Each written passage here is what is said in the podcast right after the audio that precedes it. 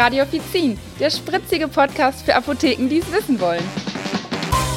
Herzlich willkommen bei einer neuen Mini-Folge von Radio Offizin. Ich bin's Theresa und ich möchte heute mit euch über ein Trendthema sprechen, nämlich über das Thema Pille absetzen. Ich habe das Gefühl, immer mehr junge Frauen setzen zurzeit die Pille ab und beschäftigen sich generell mit dem Thema Hormonen intensiv. Es gibt wirklich zahlreiche Blogs, Instagram-Seiten, YouTuber und halt Bücher natürlich zu dem Thema. Und ich habe selber auch die Erfahrung gemacht im Freundes- und Familienkreis, dass ja mehr Leute drüber nachdenken und sich auch dazu entschließen, dann wirklich die Pille abzusetzen. Ähm, ja, da habe ich jetzt natürlich bei meinen Freunden und in der Familie immer nachgefragt, ähm, was für ein Feedback die Leute mir geben können. Und ja, viele berichten wirklich, dass sie sagen, sie fühlen sich allgemein fitter und haben einfach ein besseres Körpergefühl. Ähm, viele sagen auch, das Thema Libido ist im Endeffekt äh, groß, dass man das einfach anders merkt und im Endeffekt das äh, stärker hat dann, ähm, dass die Gefühlswelt einfach stabiler ist. Damit meine ich oder meinen die Betroffenen, dass sie sich einfach ähm, nicht so schnell matt fühlen, nicht so schnell traurig fühlen und manchmal auch bei Kleinigkeiten ähm, ja nicht so schnell zu viel bekommen. Also das Gefühl haben, die Hormone haben so die ganze Gefühlswelt negativer gedrückt und ähm, ja so ein bisschen das wahre Ich auch teilweise versteckt. Und natürlich gibt es auch den Punkt Hautunreinheiten, dass das natürlich viele merken mit dem Absetzen der Pille nach ein paar Monaten, besonders wenn es das quasi wieder eingependelt hat.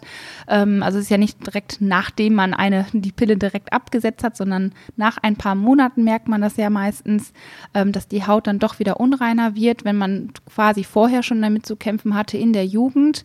Ähm, das ist aber im Endeffekt, finde ich, oft ein positiver Punkt, zumindest so wie es aufgenommen wird, dass die Leute wirklich sagen, wir stehen dazu, wir finden das voll in Ordnung.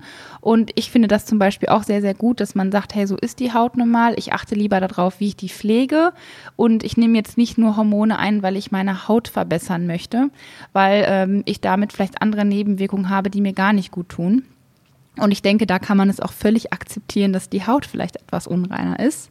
Ähm, das muss natürlich aber auch jeder für sich selber entscheiden und ist natürlich auch vom Schweregrad abhängig. In der Apotheke mache ich natürlich auch Erfahrungen mit dem Thema, ähm, im großen Teil aber ehrlich gesagt indirekt. Ich hatte bislang selten Kundinnen, die mich jetzt direkt darauf angesprochen haben und mich nach der Meinung gefragt haben oder nach Rat gefragt haben. Aber trotzdem denke ich, sollten wir Feingefühl dafür entwickeln und damit rechnen, dass auch uns äh, Frauen zu dem Thema was fragen. Ähm, ich habe das, also ich habe eher Erfahrungen damit gemacht, dass sich Frauen die Pille dann nachholen und wirklich vermehrt auffällt, dass diese Frauen dann aber auch gar keine Hormone nehmen geben. Also dass es oft nicht daran liegt, dass die normale Pille vergessen wurde ähm, oder irgendwas anderes schiefgelaufen ist, sondern dass es oft einfach daran liegt, dass die Frauen sagen, nö, ich nehme keine Hormone und ich mache auch sonst nichts an Verhütung. Und das finde ich leider einen negativen und, und ein Punkt, der schade ist wirklich. Ähm, wo ich dann denke, okay, dann ist es nicht der optimale Weg, gerade wenn es dann natürlich auch noch mehrmals genommen wurde. Also oft habe ich auch das Gefühl, dass die Frauen sich leider so gesehen mit der Pille danach schon auskennen und viele wirklich sehr, sehr locker an das Thema rangehen, wo ich mir denke, okay Leute, es ist kein Freifahrtschein, es ist jetzt keine hundertprozentige Garantiekarte und das musste ich wirklich schon mehrmals deutlich erklären dass man jetzt nicht einfach sorgenfrei so weiterlebt und vielleicht trotzdem nochmal mit dem Frauenarzt spricht. Ähm, es gibt ja viele Methoden, die man machen kann. Man muss ja nicht zwangsläufig Hormone einnehmen. Zudem ist mir auch der, ähm, ähm, ja, sag ich mal, Pille danach Punkt im Urlaub aufgefallen, dass viele das wirklich vorbeugend auch nehmen möchten. Die denken, okay, ich bin jetzt länger weg, bin im Ausland, bekomme da vielleicht schlechter an Medikamente und jetzt möchte ich mir die einfach schon mal kaufen, was ich auch eine ja fast schon traurige Einstellung finde, vorher in die Apotheke zu gehen und sich so abzusichern, was ja natürlich dann auch keine Absicherung ist.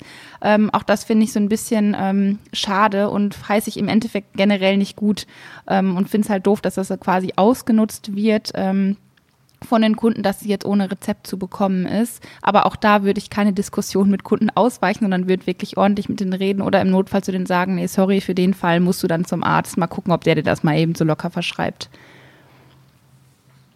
In generell möchte ich äh, aber dazu sagen, dass ich es total gut finde, dass Frauen drüber nachdenken. Über das Thema möchte ich die Pille absetzen, sich mit Hormonen zu beschäftigen.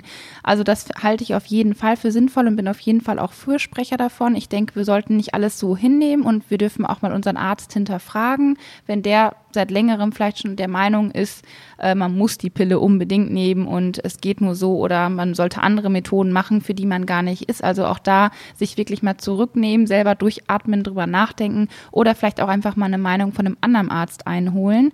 Ähm, und dass wir auch nicht vergessen sollten, dass es immer eine persönliche Sache ist. Also nur weil meine beste Freundin zum Beispiel die Pille absetzen kann und das ganz problemlos ist, heißt es nicht, dass es bei mir selbst so ist. Es gibt immer Fällen von, dass man vielleicht starke Regelbeschwerden hat, dass man äh, Probleme mit Zysten hat oder andere Sachen, wo es wirklich Sinn macht oder schlau ist, das zu machen. Das muss natürlich der Arzt auch mitentscheiden.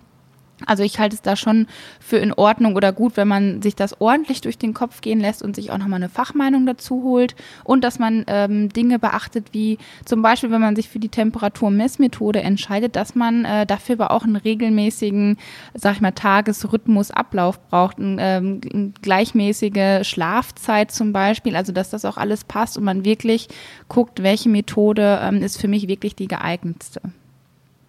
Wenn ihr zu dem ganzen Thema generell Hormone mehr wissen möchtet, dann geht gerne auf Apothekia. Da findet ihr das Grundmodul Frauengesundheit und da packt im Endeffekt äh, Apothekia die ganzen Grundlagen zu Zyklus, Schwangerschaft und auch zu Wechseljahren ganz kompakt zusammen. Also da könnt ihr euch gerne weiterhin schlau machen.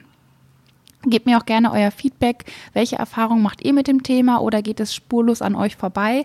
Äh, ich bin gespannt, was ihr zu dem Thema sagt oder wie es euch auch selber geht. Nimmt ihr Hormone oder sagt ihr auch weg mit dem Zeug, ich möchte das nicht?